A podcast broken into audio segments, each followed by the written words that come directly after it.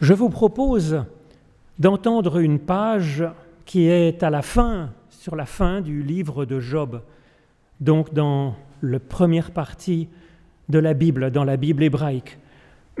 Alors vous connaissez l'histoire de Job, un chaos vient frapper son existence,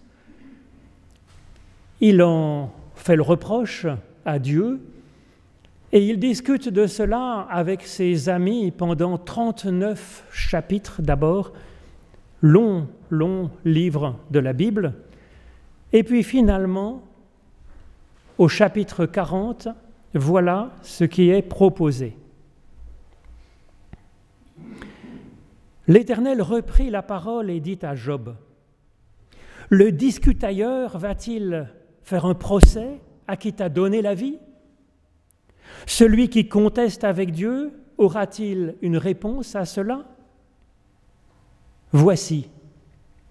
Regarde Béhémoth, l'hippopotame que j'ai formé comme toi. Il mange de l'herbe comme le bœuf.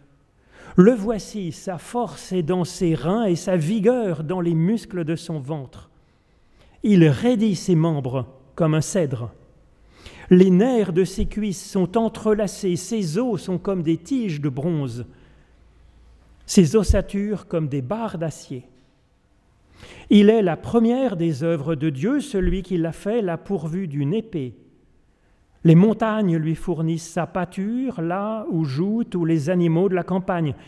Il se couche sous les lotus, dans le secret des roseaux et des marécages. Les lotus le couvrent de leur ombre, et les saules du torrent l'environnent. Si le fleuve devenait violent, il ne s'alarmerait pas.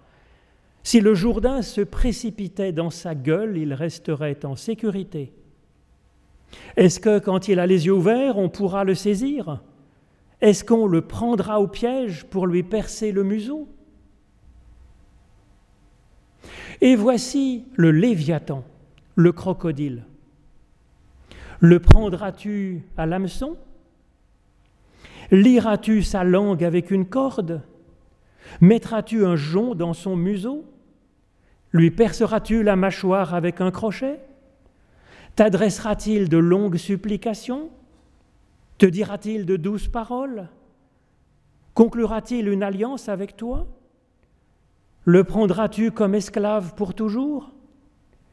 Joueras-tu avec lui comme avec un oiseau? L'attacheras-tu pour amuser les jeunes filles? Des associés le mettront-ils en vente?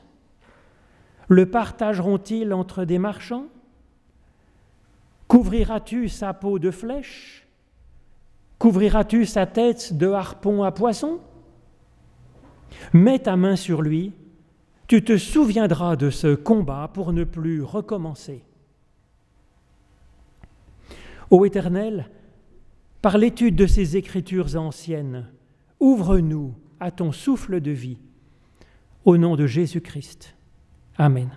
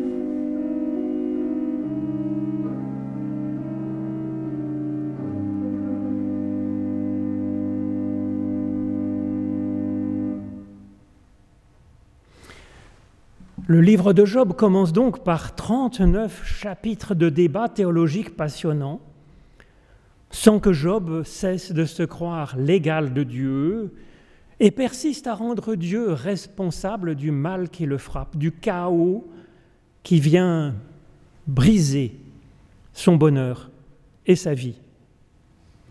Dieu lui donne alors d'observer l'hippopotame et le crocodile. Nous l'avons entendu dans ce texte.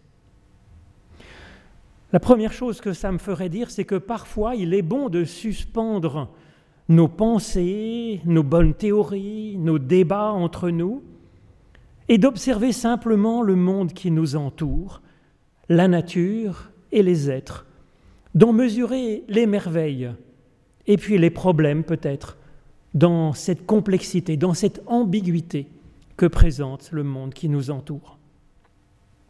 Comme quoi, la découverte de la vie et de Dieu est comme une science, progressant par la réflexion et la discussion d'une part, et d'autre part par l'observation.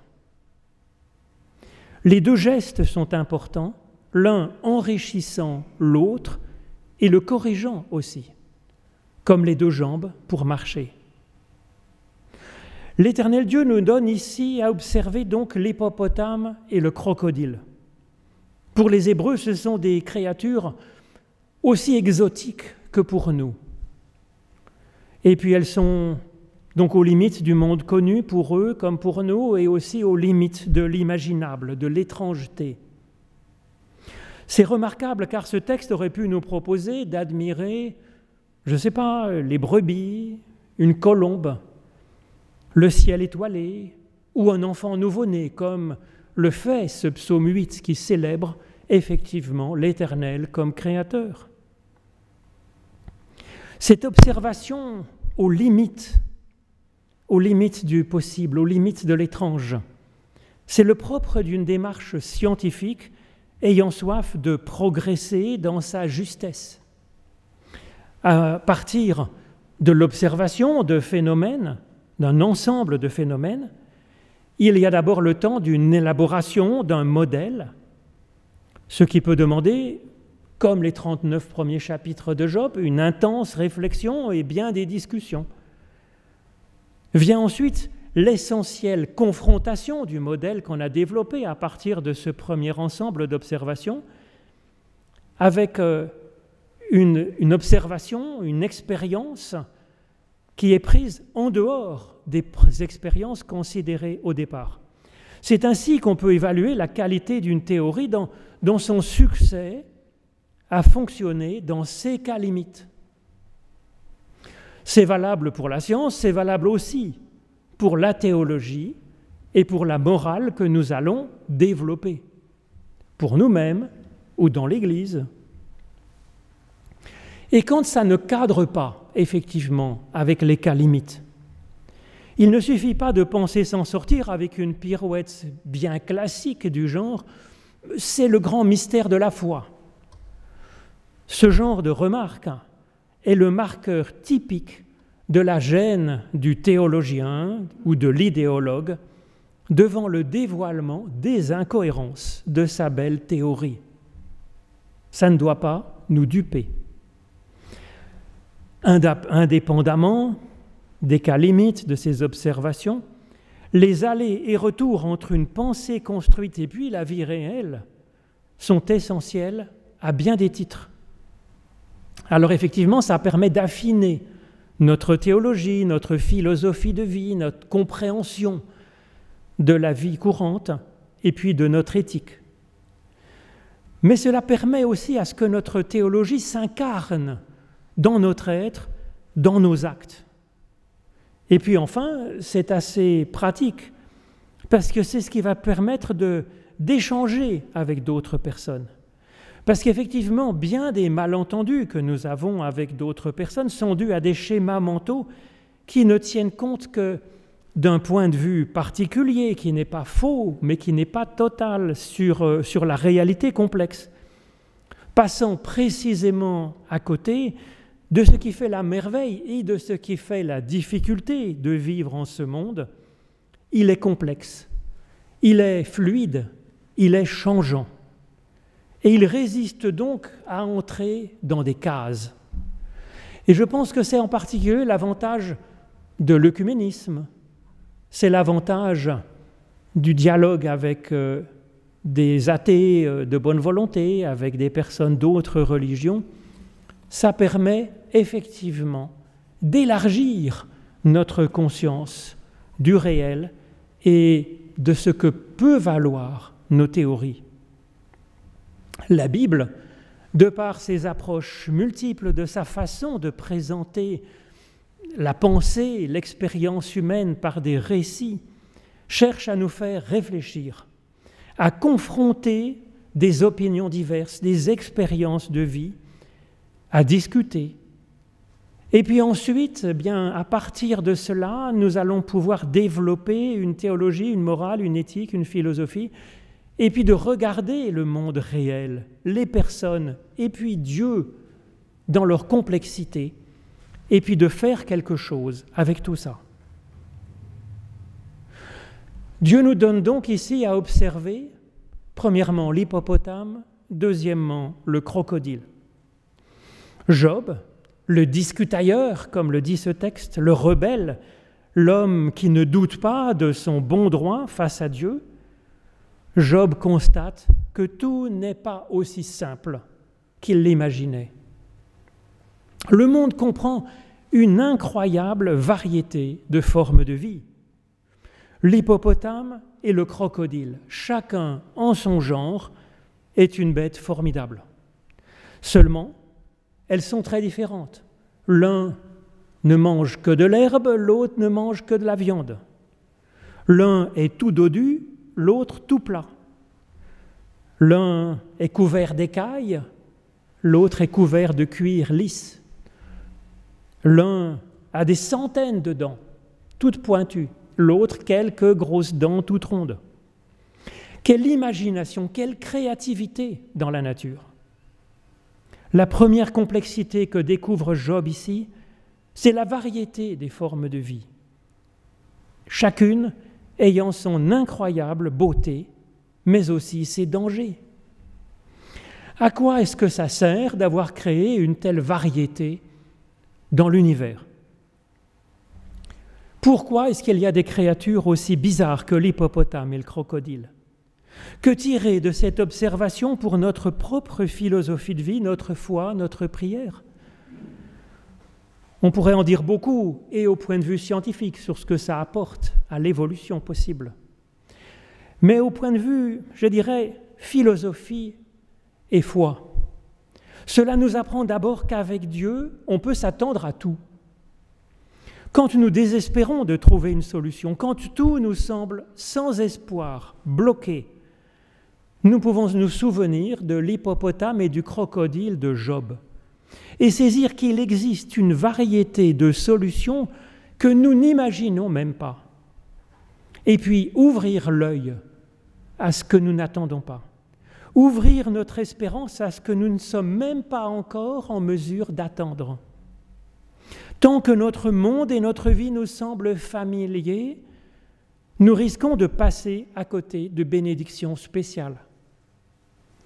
Je pense que dans notre prière, nous pouvons, un peu comme à l'image de cette expérience que propose là Dieu à Job, nous pouvons placer devant Dieu notre observation du monde notre vie, nos personnes, nos difficultés, nos projets aussi. C'est aussi grâce à Dieu et la confiance qu'il nous inspire que nous pouvons faire cela en vérité et les placer devant lui et puis aussi devant nos propres yeux. Quant à ce que nous attendons ensuite de Dieu comme solution, comme coup de pouce, il me semble favorable de rester ouvert. Dieu est infiniment créatif. Et s'il ne peut pas tout, car il ne peut pas tout, il ouvre des possibles absolument inimaginables. Et il est bon de s'ouvrir à cet inattendu. La seconde chose que nous apprend ces spectaculaires hippopotames et crocodiles, me semble-t-il, c'est que nous pouvons nous trouver nous-mêmes bizarres par rapport à ce qui nous semblerait normal. Nous pouvons nous demander à quoi nous servons, eh bien jamais nous ne serons aussi bizarres qu'un crocodile ou qu'un hippopotame dans la création. Et l'Éternel apprend à Job à admirer ses créatures. Cela nous apprend à aimer la, particularité de chaque personne dans ce monde. Et puis de commencer aussi à aimer notre propre personne avec sa singularité, notre visage qui est heureusement particulier, comme notre corps, notre personnalité, notre caractère, notre histoire, nos talents. Avec tout cela, nous avons une place dans ce monde au moins autant que l'hippopotame et le crocodile. Et puis tant pis pour les esprits qui voudraient que tous les êtres soient standards. Cela, c'est bon pour les idéologues, ce ne sera pas bon pour le monde, ni pour nous. L'Éternel nous mène plus loin. Job découvre ensuite une seconde complexité dans l'observation du seul hippopotame, à l'intérieur même de cette unique créature. Nous voyons dans la description, vous pourrez la reprendre chez vous, qu'il y a à la fois une somme de merveilles incroyables dans cet hippopotame, une force, une merveille, et puis il y a en même temps un être qui demeure comme dans un entre-deux. En effet, l'hippopotame est une créature des marais. Il est en grande partie caché, ne laissant souvent apparaître que deux yeux rigolos et deux oreilles qui laissent cacher sous la surface et sous les feuilles de lotus, comme le dit le texte, la plus grande partie de son corps. Dans le contexte de la Bible, cet entre-deux est le signe d'une créature encore en cours d'achèvement, de création, de genèse. Car Dieu crée de deux façons dans la Genèse. Il crée d'abord en injectant des idées neuves, des idées originales. Nous le voyons quand il dit que la lumière soit. Nous le voyons aussi à travers ces spectaculaires créatures que sont le crocodile et l'hippopotame. Mais Dieu crée aussi en distinguant les choses, en distinguant le sec du mouillé, en séparant les eaux d'en haut des eaux d'en bas, en distinguant la lumière des ténèbres. Or l'hippopotame est un être à mi-sec, mi-mouillé, en partie à la lumière et en partie caché. Il appartient à la création géniale de Dieu et il existe encore en lui du chaos primordial, de l'inachevé, de la tempête de Jourdain et de catastrophes. Le texte nous dit que nous sommes comme lui, un être inachevé et en même temps merveilleux. C'est même la première chose que Dieu dit dans ce texte. Voici l'hippopotame, Béhémoth, que j'ai formé comme toi. Et nous avons là une piste fondamentale dans notre compréhension du monde et de l'existence du mal, dans cette vision de la création et de nous-mêmes comme étant un être à la fois merveilleux et à la fois en cours d'achèvement encore avec une part de chaos une source de souffrance, d'injustice, de danger. Alors oui, il demeure du chaos primordial quelque chose de sauvage, de brut, d'inachevé dans ce monde et en nous. Cela est source de souffrances absurdes qui n'ont pas leur origine en Dieu, mais qui n'ont pas d'origine non plus dans, dans une combinaison comme le diable ou je ne sais quoi, mais qui n'ont pas d'autre cause que le chaos, c'est-à-dire de l'absurde, du non-sens. Job a donc tort de rendre Dieu responsable. Il n'est pas non plus coupable de non-assistance. Dieu y travaille. Le chaos, c'est simplement le signe de quelque chose qui demeure en attente de création de Dieu, avec, euh, par ses forces, mais aussi avec euh, la participation de celles et ceux que Dieu arrivera à recruter dans son équipe de travailleurs pour une évolution positive. Mais toute évolution prend du temps et l'univers est jeune. La description de l'hippopotame dans ce texte du livre de Job, c'est une figure de ce monde et de nous-mêmes. C'est comme cela que depuis des millénaires, les philosophes et les théologiens lisent ce texte du Béhémoth.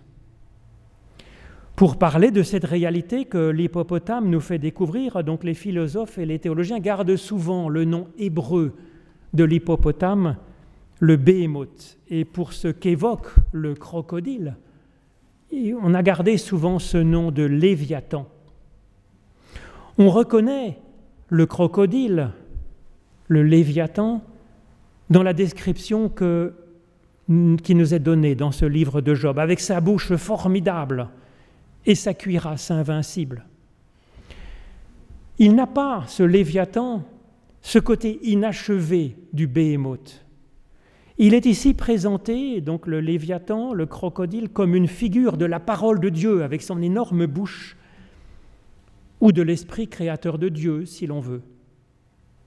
La première chose qu'apporte donc ce Béhémoth à celui qui sait l'observer, ce Léviathan à celui qui sait l'observer, c'est toute une série de questions, pas moins de 14 surprises intrigantes. Et cela est bien révélateur effectivement de ce qu'apporte la Bible pour nous faire avancer. la Bible n'est pas tant le livre de réponses qu'un recueil de questions, un recueil de surprises devant Dieu, toujours à l'action, toujours plein de créativité. Dieu est à la fois plein de tendresse maternelle et il est une force immense à l'échelle des mille milliards de galaxies, chacune comprenant des centaines de milliards de soleils. Et c'est cela qui s'intéresse à nous. Comme le dit le psaume 8, Éternel notre Dieu, qu'est-ce que l'humain pour que tu le visites? C'est ainsi que Dieu est plein de, choses insaisissables finalement pour nous. Et en même temps, nous dit le texte de Job, un seul de ces éternuements est comme lumière pour nous, c'est-à-dire nous permet de voir plus clair sur le monde, sur nous-mêmes, sur les autres. Et son chemin éclaire le nôtre. C'est ainsi que le Léviathan est le complément et c'est l'espérance, c'est l'avenir du Béhémoth, du Béhémoth que nous sommes et qui est la création tout entière à moitié achevée. Les philosophes et les théologiens se sont emparés de cette vision décisive, puisque finale un peu du livre de Job, de cette tension entre le béhémoth merveilleux et chaotique et du Léviathan, source ultime de création harmonieuse et d'interrogation féconde. Le philosophe Hobbes, par exemple, a écrit un livre qui s'appelle Léviathan et il privilégie le Léviathan pour que la vie soit belle et possible dans la société. Le Béhémoth lui semble mener au chaos. Il redoute que chacune et chacun se sente prophète ou prophétesse, détenant la vérité, que chacun se sente reine ou roi au-dessus des autres. Effectivement, il y a le risque que chacun dans notre société n'en fasse qu'à sa tête et par exemple décide tout d'un coup qu'il serait mieux de rouler à contresens sur l'autoroute quand ça lui chante. Alors c'est vrai que ça peut poser des problèmes et que pour créer une société vivable, comme le suggère Hobbes, il faut un souffle commun, sinon le chaos va l'emporter. A l'inverse, Milton, contemporain de Hobbes, pencherait pour privilégier le béhémoth. Il est pour la pluralité des interprétations, pour la liberté. Et il trouve qu'il y a quelque chose de tyrannique à vouloir unifier la pensée de chacun sous un seul et même Léviathan. Il y a le risque, en particulier, qu'une seule personne ou qu'un petit groupe aristocratique prétende détenir la vérité et considère tous les autres comme des hippopotames seulement dignes de brouter le fond de la rivière. Milton a raison.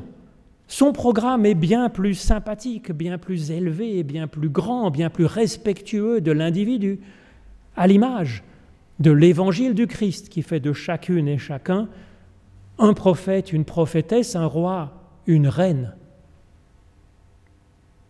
L'équation est donc délicate, car nous sommes dans l'entre-deux, finalement. Nous sommes dans cet inachevé. La position de Milton serait parfaite si le monde et si chacun de nous n'était pas un béhémoth en partie génial et inspiré, certes, mais en partie aussi encore sauvage et chaotique, comme un enfant nouveau-né. Dans cet entre-deux du Béhémoth, il nous faudrait à la fois Milton et Hobbes. Comme le dit Job en contemplant Béhémoth, là est le commencement des chemins de Dieu. Là où il y a un commencement, il y a une attente de la suite. C'est un appel à reconnaître la beauté du Béhémoth, mais aussi le besoin, l'attente de l'action de Dieu dans notre monde et dans notre vie et de gérer cet entre-dieu, entre deux. Le royaume de Dieu est déjà là et encore il est attendu, nous dit sans cesse l'évangile du Christ. Dans cette vision, Job a appris à comprendre la complexité du monde, sa situation actuelle d'être entre deux et d'être dans une dynamique, un cheminement avec Dieu et par Dieu. Après avoir ainsi médité, Job répond à Dieu. Dans le début du chapitre 42 que je ne vous ai pas lu, mon oreille avait entendu parler de toi, mais maintenant mon œil t'a vu. Voilà le résultat donc de 39 chapitres de discussion théologique et de la contemplation lucide de ce monde et de nous-mêmes, de notre nature à la fois sauvage et merveilleuse. Dieu est innocent du chaos qui subsiste dans ce monde, il y travaille, il est la source du cheminement. Mais toute évolution prend du temps. Léviathan, par son souffle, par son esprit, comme le dit Paul, Dieu travaille en chacun et il travaille aussi entre nous tous pour tisser des articulations entre nous, pour tisser de la compassion, et puis que ensemble, eh bien, nous puissions participer à cette œuvre d'évolution dans le monde. Et donc oui, que Dieu assainisse nos marécages de son souffle de vie et nous fasse ensemble prendre pied sur la terre ferme, la terre des vivants. Amen.